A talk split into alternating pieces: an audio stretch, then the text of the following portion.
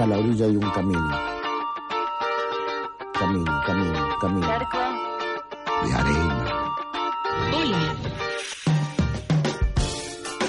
54 minutos pasan de las 9 de la mañana, ya nos queda poco tiempo, pero si hubo un territorio posible en el día de hoy es la comunicación comunitaria, ¿no? Hablamos con una radio decomisada en Chipoleti, hablamos con Radio Sudaca que sufrió un atentado y ahora estamos en comunicación con Martín de Radio Presente que junto a varios medios comunitarios están haciendo la cobertura del asesinato de las siete personas que estaban en una comisaría eh, y, bueno, y comenzó en, en Pergamino y comenzó este juicio. Eh, vamos a actualizar esta información de las audiencias que se hacen, que no se hacen. Buen día, Martín.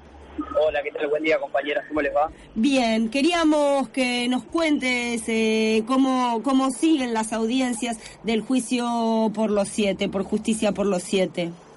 Bueno, en este momento, hoy ya martes, eh, al ser feriado en Pergamino, eh, le contamos que eh, se está haciendo una, una pericia a la, a la A comisaría. la comisaría, sí. Claro, una, una visión ocular respecto a todo lo que fue ocurriendo. Nosotros cuando estuvimos hace dos semanas en Pergamino, eh, estuvimos en la puerta de la comisaría y estaban haciendo muchas reformas, entonces justamente lo que iban a ver hoy es tratar de, de- de visualizar si, si, si no hubo cambios y además tratar de eh, ahondar un poco más en los hechos, ¿no? Ajá. Ajá. Y bueno, y en la audiencia de ayer eh, estuvieron declarando la mamá y el papá de Alan Córdoba y además también peritos eh, forenses y, y policías que estuvieron que estuvieron ese día y que llegaron después tratando de auxiliar un poco lo que ocurrió eh, ese 2 de marzo del 2017, ¿no? Ajá. Ajá. Después, después la- a lo largo de la audiencia, la semana pasada eh, les, les- les comentamos que no hubo audiencia porque la defensa Eso. pidió que, eh, bueno, el, el abogado de, de los policías imputados se ve que tenía otra otro debate en La Plata de donde es él, entonces ya lo había pedido con anterioridad si se podía suspender las audiencias y por eso que se pasó una semana más pero eh, hace dos semanas que fue cuando estuvimos con Andy de Radio Presente también, Sí. eh, toda esa semana estuvieron declarando lo que fueron testigos directos del hecho, todos sobrevivientes de, de- de la masacre, de lo que ocurrió en Pergamino y la verdad que esas audiencias fueron para quienes estuvimos escuchándolo y, y- y también tratando de recrear un poco lo, lo que ocurrió ese 2 de marzo bastante fuerte, ¿no? Y prácticamente todos coincidieron en que eh, hubo totalmente abandono de la policía para hacia los chicos, eh, los siete pibes que, que, que murieron, como también para los otros pibes que ellos mismos decían podríamos haber sido nosotros. Ajá, ajá. Eh, las audiencias están siendo acompañadas, imagino, por todos los familiares y mucha gente, ¿no? Sí, sí, sí. La verdad que en lo que respecta a Pergamino hay una gran cantidad de gente que, está siguiendo el caso, muchas organizaciones sociales, políticas, eh, pero sobre todo el, colectivo de Justicia por los Siete, que es quienes están más llevando adelante la cuestión y están acompañando todas las audiencias y obviamente familiares eh, de, los pibes, tanto de los pibes que fallecieron como también de los pibes que sobrevivieron, están levantando la bandera de justicia por los siete, ¿no? Ajá, ajá. Decía esta esta visión ocular que están haciendo en el día de hoy en la Sí. comisaría, eh, ¿se puede sumar a este juicio? ¿Se puede, o sea, lo que vean o lo que, que vean ahí, se suma a los testimonios del juicio? Sí, sí, claro, eso este, de hecho es parte importantísima de, del juicio para en, en- en lo que fueran la- las dos semanas de, de audiencia, Ajá. había una, una maqueta en la que todos los sobrevivientes, como los familiares eh, que, que estuvieron declarando, iban indicando y mostrando un poco eh, el lugar de- del hecho, dónde estaban los policías, de dónde los veían, cuáles eran las celdas Claro. en las que estaba cada uno.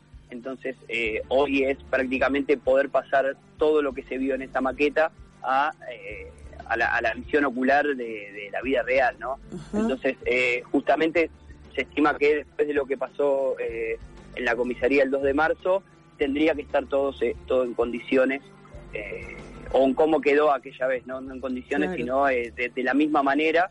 Y justamente hoy, hasta, hasta el momento, todavía no tuvimos novedades de los compañeros que están allá, pero estaban tratando de hacer fuerza justamente para, para poder entrar y para poder eh, eh, figurar eh, en cuanto a lo que es esta audiencia que es oral y pública. De hecho, el, juez Burrón en su momento, hace dos semanas, cuando uno de los, de los testigos sobrevivientes pidió declarar sin público, se basó en que era un juicio oral y público y tenía que ser con público, entonces nosotros como colectivo creíamos que era necesario poder estar... Eh, También eh, hoy, ¿no? claro, que la presencia de los periodistas justamente ayude a lo que es una audiencia oral y pública. Sí, la importancia también de poder transmitir todo esto y visibilizarlo y comunicarlo, porque también cabe aclarar que lo que sucedió ese 2 de marzo es la manifestación extrema de un montón de violencias que venían atravesando eh, dentro de la comisaría de Pergamino, de abusos y de negligencias eh, hasta casi premeditadas y que bueno, terminó con esto que se llevó la, la vida de siete pibes. Exactamente, exactamente, y es algo que vemos casi todos los días y diariamente respecto a, a todo. A sí, a las comisiones, ¿no? De las comisarías también. Exactamente, y cómo se maneja, eh, cómo es el accionar de, de, las fuerzas de seguridad o de inseguridad, como suelen decir algunos y algunas también, eh, en cuanto a, a, qué, poco, qué poco importa la, la vida de otras personas más que nada cuando ellos mismos dicen, bueno, son delincuentes. Bueno, pero también todo, toda persona tiene derecho, ¿no? Exactamente. Y, esas son una de las cuestiones que con este juicio te trata de realzar.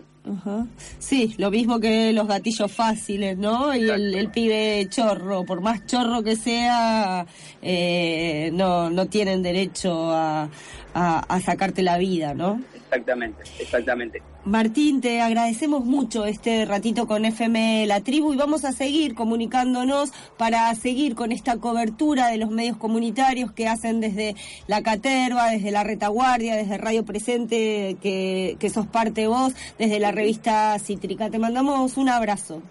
No, gracias a ustedes por la, comunicación, a disposición para lo que necesiten y disculpas también por este sonido ambiente de la ciudad. horario laboral. Un abrazo. Gracias a ustedes. Era Martín de Radio Presente, él es parte de la cobertura que se está haciendo al, al juicio, por el juicio de las siete personas asesinadas en la comisaría primera de Pergamino. Se puede entrar, escuchen bien, juicio7pergamino.blogspot.com para seguir toda esta cobertura de los medios comunitarios.